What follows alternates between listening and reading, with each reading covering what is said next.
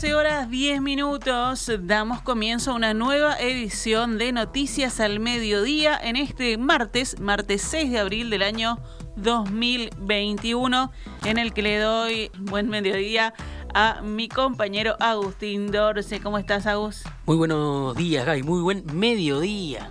Muy buen mediodía. Ahora sí vamos con la actualización de la información. El Ministerio de Salud Pública dio a conocer hoy las fechas para las segundas dosis de la vacuna contra el coronavirus para aquellos que se hayan vacunado con los remanentes de Sinovac y Pfizer. En el primer caso, los que recibieron la dosis del laboratorio chino en los días 9, 10 y 11 de marzo podrán recibir la segunda dosis los días 6, 7 y 8 de abril respectivamente. Todos deberán dirigirse al mismo lugar de vacunación y a la misma hora en la que recibieron la primera. En el caso de los que se vacunaron con Pfizer, los que recibieron la primera dosis entre el 12 y 15 de marzo dispondrán de la segunda el próximo 9 de abril. Los que fueron vacunados entre el 16 y 19 de marzo, en tanto, les corresponde la segunda dosis el 10 de abril, todos deberán presentarse en el mismo vacunatorio. Seguimos con la agenda de vacunación porque extraoficialmente trascendió que la vacunación a personas de entre 71 y 79 años de edad comenzará el próximo sábado. Esta semana, los 149.000 preagendados de esta franja etaria comenzarán a recibir la confirmación del día y la hora en la que podrán inocularse con las dosis de Pfizer, según confirmaron fuentes del Ministerio de Salud Pública al diario El Observador. Las primeras 13.000 dosis serán administradas el próximo sábado y se continuará los días siguientes en vacunatorios de todo el país. Las vacunas de Pfizer ya habían comenzado a ser inyectadas al personal de salud y al universo de personas mayores de 80 años. Debido a que las entregas de los lotes de Pfizer se realizan semanalmente, la Comisión Nacional Asesora de Vacunación definió que las segundas dosis de los mayores de 80 se van a aplazar entre 10 y 12 días para dejar lugar a la franja de 71 a 79 que hasta ahora había quedado rezagada en el plan de vacunación. La postergación no aplicará para las segundas dosis del personal de la salud. Actualmente hay un total de 732.680 personas ya vacunadas con la primera dosis contra COVID-19 y 103.874 con la segunda dosis. Hoy ya se inocularon 12.820 personas de las 23.412 que estaban agendadas para la primera inyección y de las 21.633 que estaban agendadas para la segunda. Senadores realizaron un minuto de silencio en la Cámara Alta por las víctimas de la COVID-19 a solicitud de la presidenta Beatriz Argimón. En coordinación de bancada entendimos que es importante empezar este día con un minuto de silencio en memoria de todos nuestros compatriotas que han sido víctimas de COVID, indicó Argimón. Agregó que se buscaba expresar el acompañar a los familiares, amigos y a la sociedad uruguaya toda. Recordemos que en las últimas horas Uruguay registró 45 fallecimientos por la enfermedad y alcanzó un nuevo récord diario de muertes. En este momento hay 24.770 personas que están cursando COVID-19, de las que 404 están en cuidados intensivos.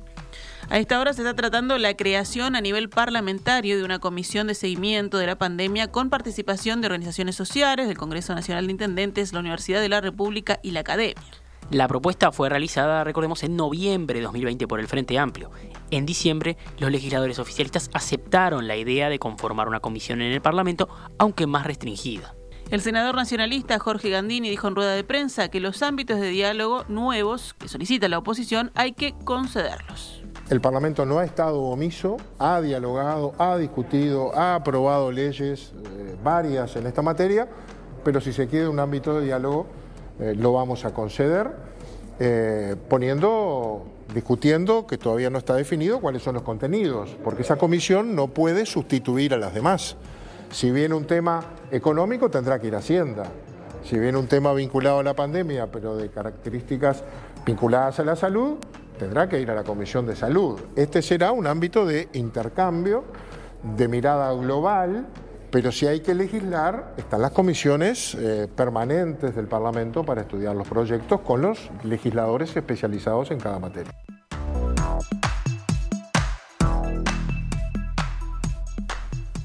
También habló el senador Frente Amplista Oscar Andrade, quien solicitó una mirada integral de la crisis sanitaria por parte del Parlamento. Y nosotros creemos que la pandemia hay que mirarla con integralidad.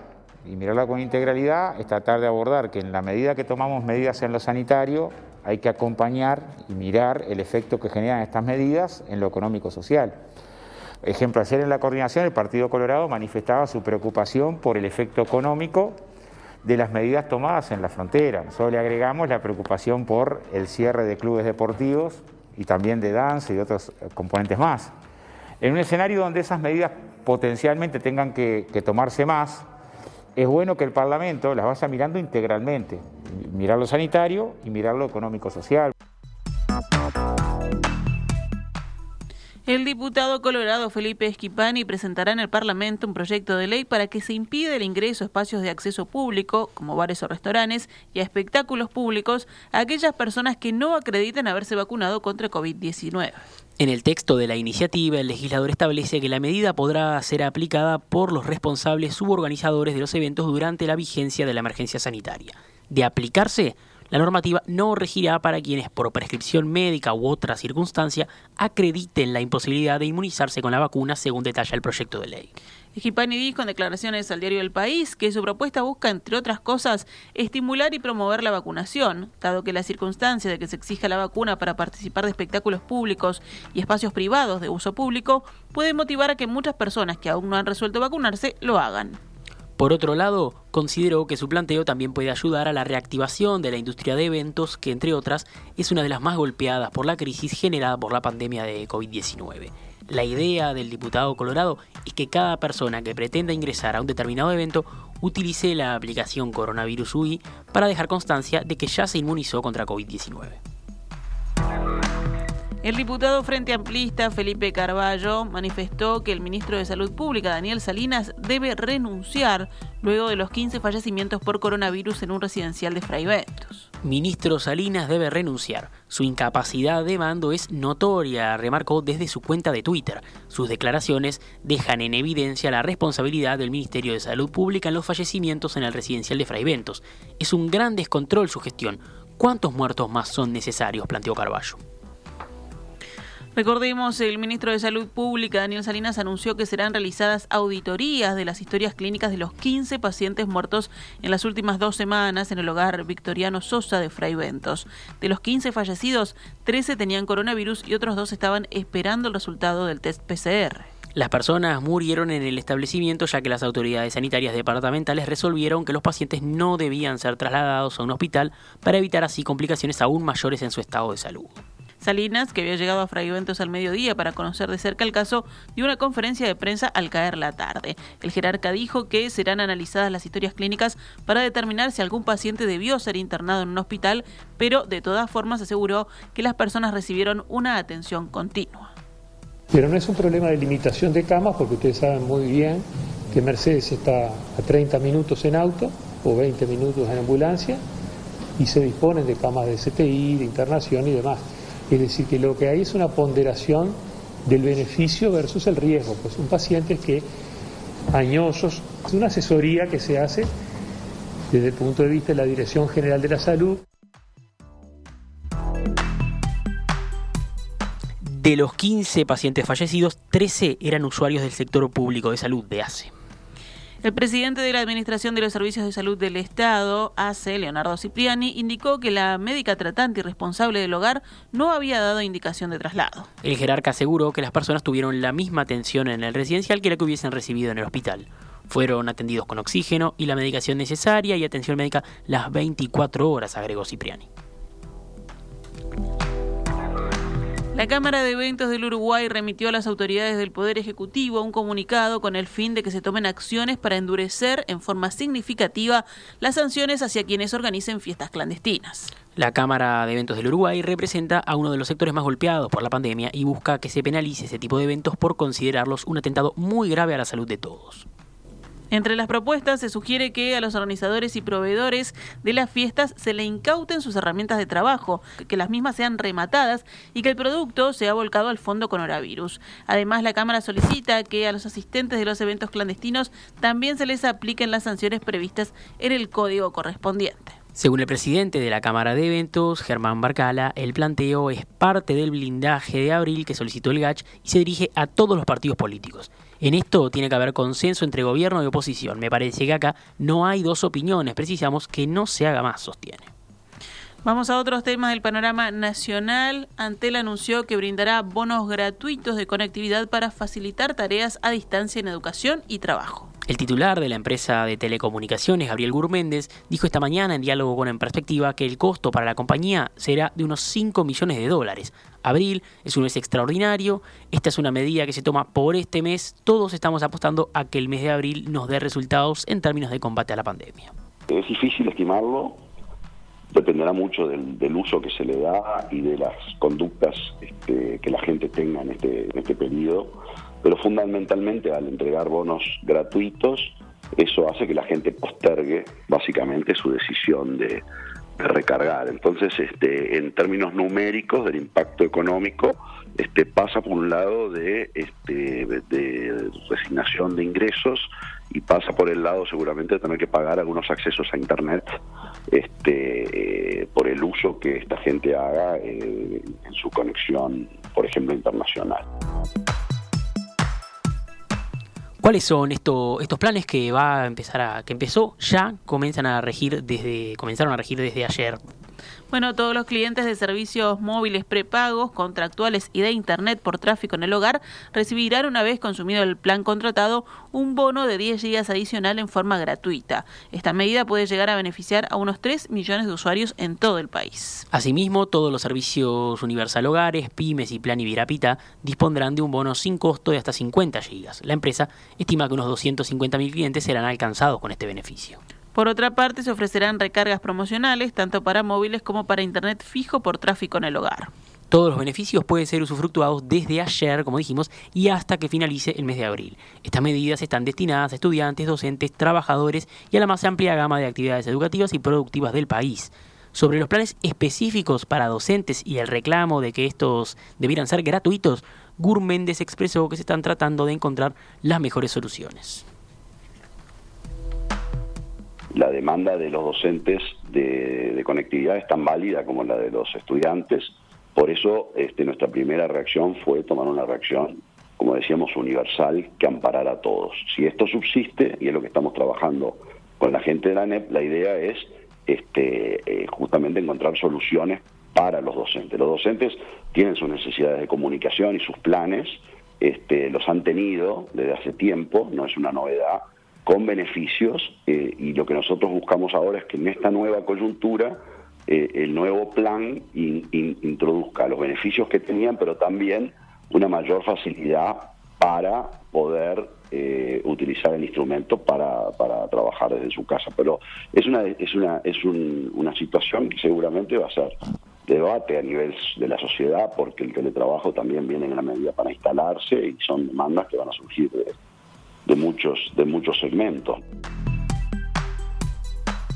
La justicia dictaminó que el Poder Ejecutivo actuó con ilegitimidad manifiesta y en forma evidentemente arbitraria en el caso de Miguel Toma, cuando este era secretario de presidencia en el último gobierno de Tabaré Vázquez. El gobierno de Luis Lacalle Pou había instruido una investigación administrativa contra Toma por presuntas irregularidades en las misiones oficiales al exterior. Toma promovió entonces una acción de amparo para tramitar una recusación o apartamiento del presidente del caso por entender que éste prejuzgó al declarar públicamente en contra de él antes de iniciar la investigación administrativa. Días después, el 16 de marzo el Poder Ejecutivo rechazó la petición recusatoria. El dictamen de ayer del tribunal, según la diaria, le da la razón a Toma y entiende que hubo ilegitimidad manifiesta en la actuación del Poder Ejecutivo por no dársele al ex secretario de Presidencia la oportunidad de formular descargos y ofrecer pruebas. El fallo señala que esto constituye una clara lesión al derecho constitucional al debido proceso administrativo, según remarca el tribunal. Por tanto, suspende la resolución dictada por el Poder Ejecutivo el 16 de marzo y este deberá instruir el incidente de recusación respetándose el debido procedimiento administrativo. Repasamos a cuánto cotiza el dólar a esta hora en pizarra del Banco República. 43 pesos con 20 para la compra y 45 pesos con 40 para la venta.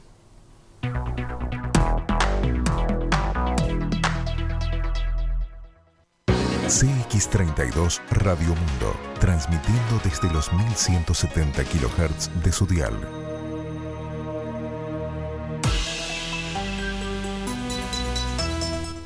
12 horas 27 minutos, continuamos en Noticias al Mediodía, pasamos ahora al panorama internacional.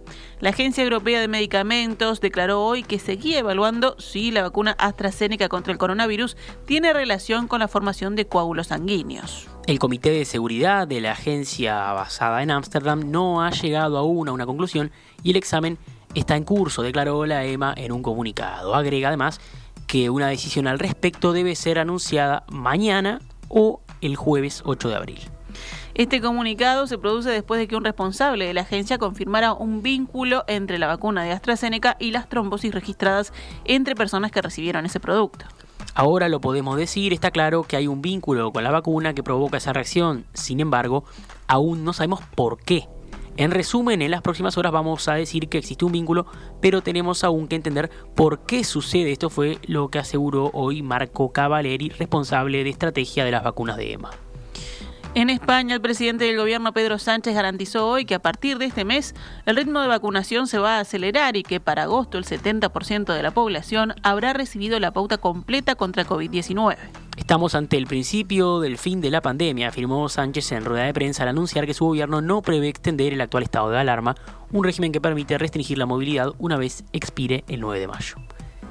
Pero el ritmo de vacunación se va a acelerar en este mes de abril y cada mes vamos a mejorar, aseguró Sánchez, sobre todo porque se incrementará considerablemente la llegada de dosis, un proceso que hasta ahora sufrió retrasos. España tiene contratadas más de 87 millones de dosis para recibir entre abril y septiembre, afirmó Sánchez. Desde que se inició en España el proceso de vacunación a finales de diciembre hasta principios de abril, solo se había completado, solo había recibido la pauta completa el 6%, o sea, 2.900.000 personas de los 47.300.000 españoles que habitan en el país.